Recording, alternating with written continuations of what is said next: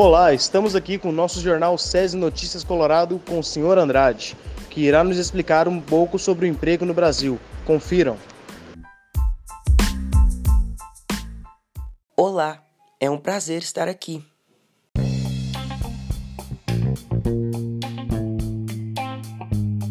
Ok, Andrade, mas o que você pode nos dizer sobre a CLT?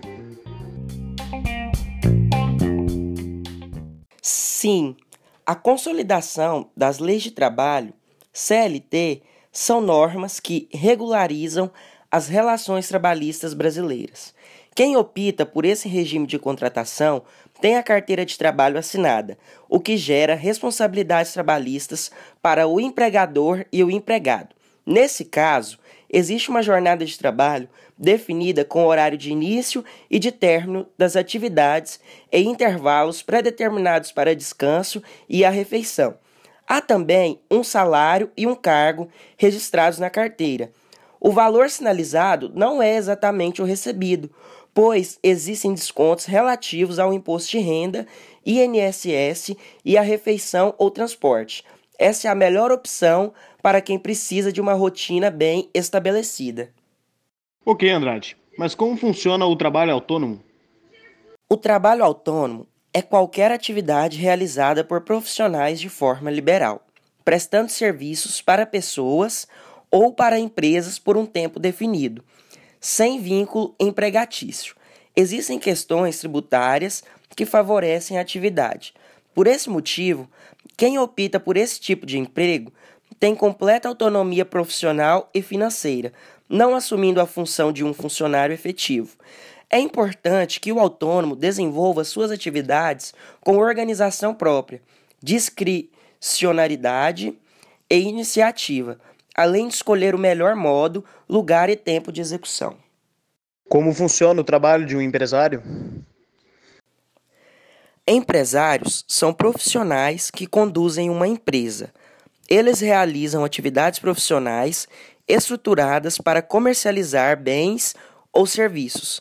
De acordo com a lei brasileira, existem duas modalidades de empresários no país: a individual, que é a pessoa física que cria uma organização de forma individual, e o coletivo, pessoa jurídica que explora uma atividade econômica formada por várias pessoas.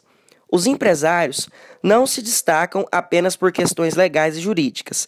Eles também devem ter algumas características que os ajudem a gerir um negócio com maestria. Como funciona um estágio de trabalho no Brasil? A legislação brasileira define o programa de estágio como um tipo de desenvolvimento profissional supervisionado.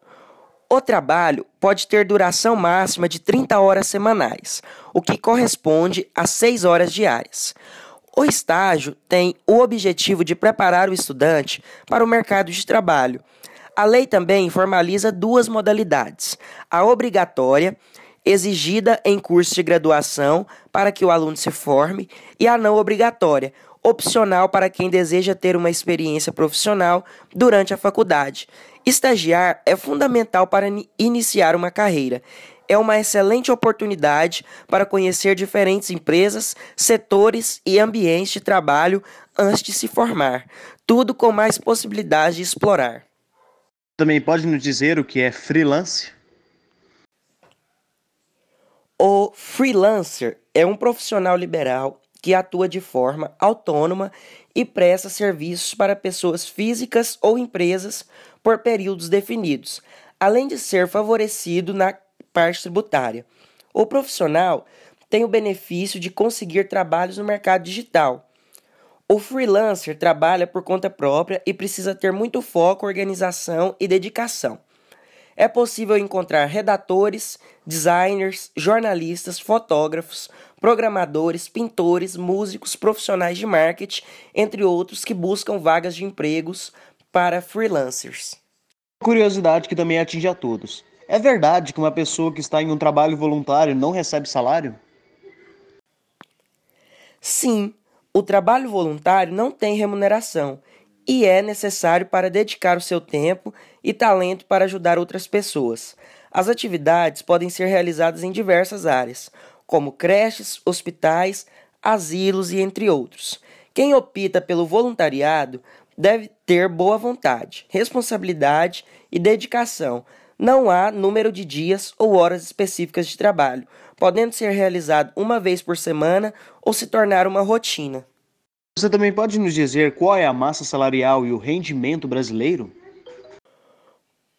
O rendimento médio habitual do trabalhador brasileiro fechou o trimestre entre março e maio em R$ 2.187, ficando estável frente ao trimestre anterior e em relação ao mesmo trimestre do ano passado.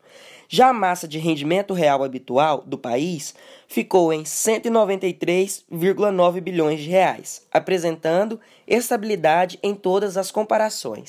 Uma curiosidade em relação aos empresários donos da empresa. Afinal, qual o custo de um funcionário para uma empresa?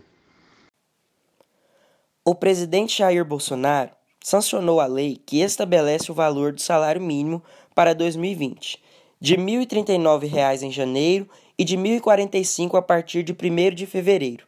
No final do ano passado, o governo editou a MP número 916/2019 com reajuste 4,1% no mínimo, que passou de 998 para 1039. Quando se falava em custo de funcionário para a empresa, é comum achar que o gasto limita-se apenas ao salário que ele recebe todo mês. Se ele ganha 2 mil, a companhia desembolsa apenas esse valor, certo? Errado.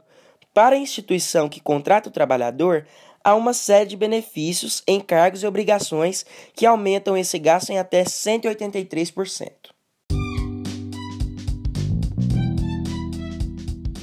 Assim terminamos a nossa entrevista com a participação do Sr. Andrade sobre dúvidas em oportunidades de emprego no Brasil. Agradecemos a todos pela participação. Um ótimo dia para todo mundo, a gente se vê.